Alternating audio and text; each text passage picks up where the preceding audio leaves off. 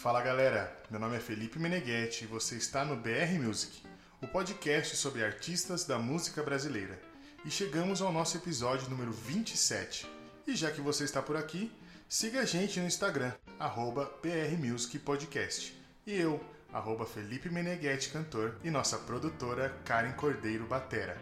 Lembrando que estamos no Spotify, no Deezer e no YouTube como BR Music. E sem mais delongas, Vamos para o episódio de hoje. Seja muito bem-vindo, porque está começando agora mais um episódio do BR Music, o podcast da música brasileira.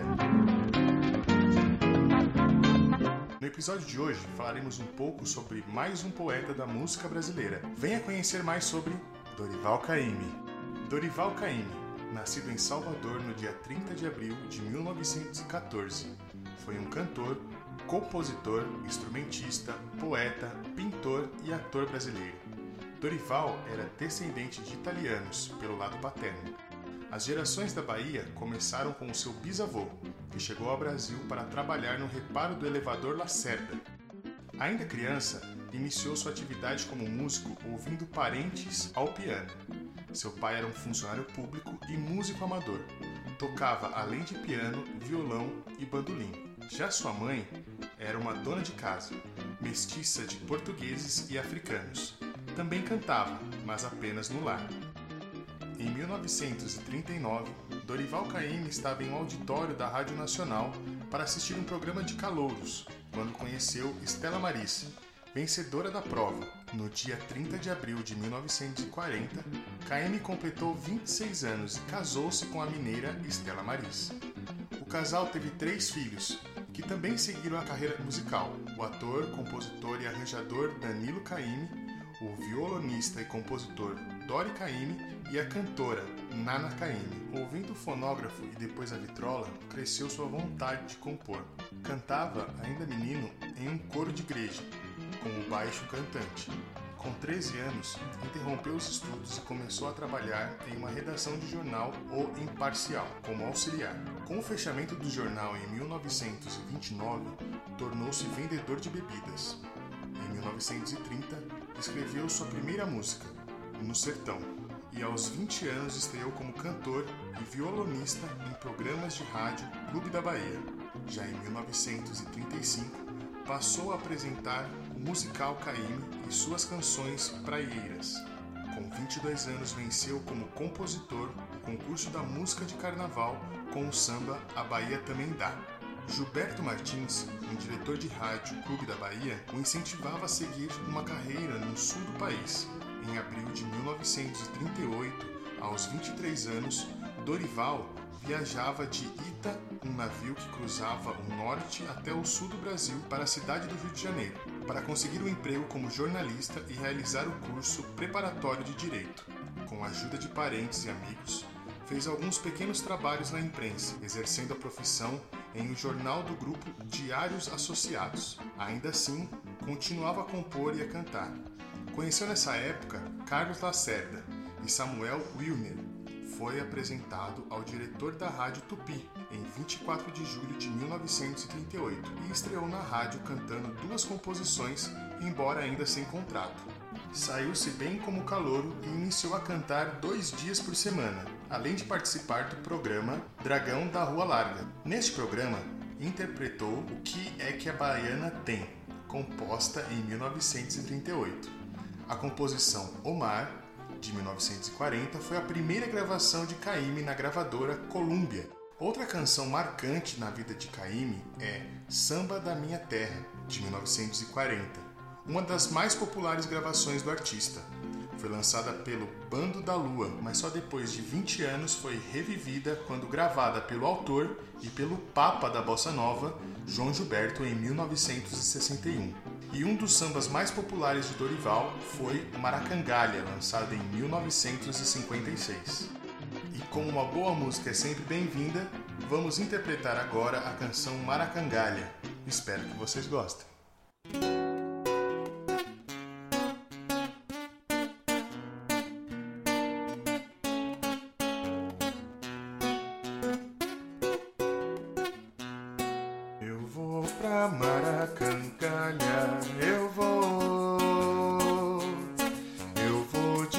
De branco eu vou.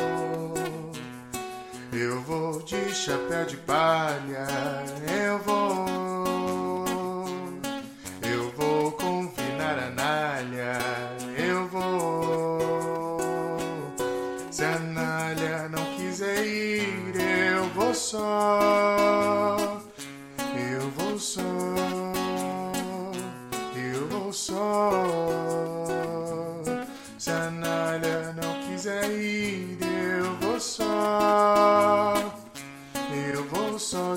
Sem a nalha, mas eu vou.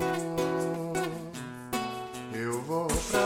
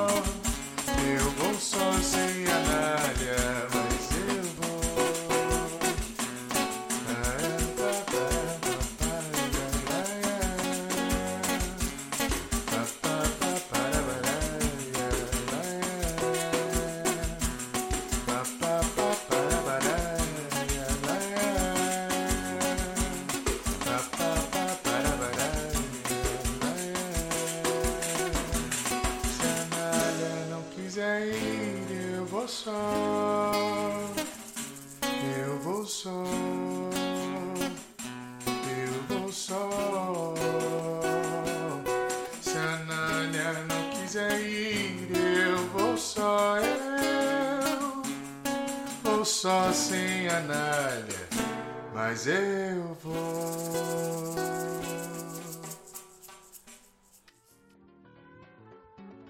A canção O que a Baiana tem fez com que Carmen Miranda tivesse uma carreira no exterior, a partir do filme Banana da Terra, também de 1938.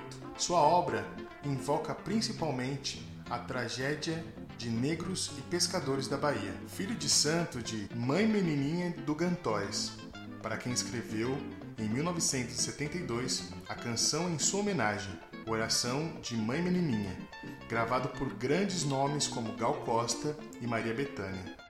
Nas composições de Caymmi, Maracangalha, de 1956, e Saudade da Bahia, de 1957, a Bahia surge como um local exótico com um discurso típico que estabeleceria-se nas primeiras décadas do século XX, com referência à cultura africana, à comida, à dança, à roupa e principalmente à religião.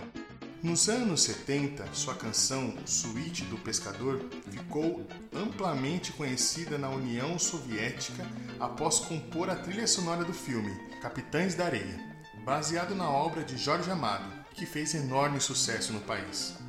Em 1986, a escola de samba Estação Primeira de Mangueira apresentou o enredo Caíme mostra ao mundo o que a Bahia e a Mangueira têm. Nesse desfile, com um belo samba, a Estação Primeira de Mangueira conquistou o principal título do Carnaval Carioca. Em 2014, foi homenageado pela escola de samba Águia de Ouro, que apresentou o enredo A Velha Bahia apresenta o centenário do poeta cancioneiro Dorival Caymmi.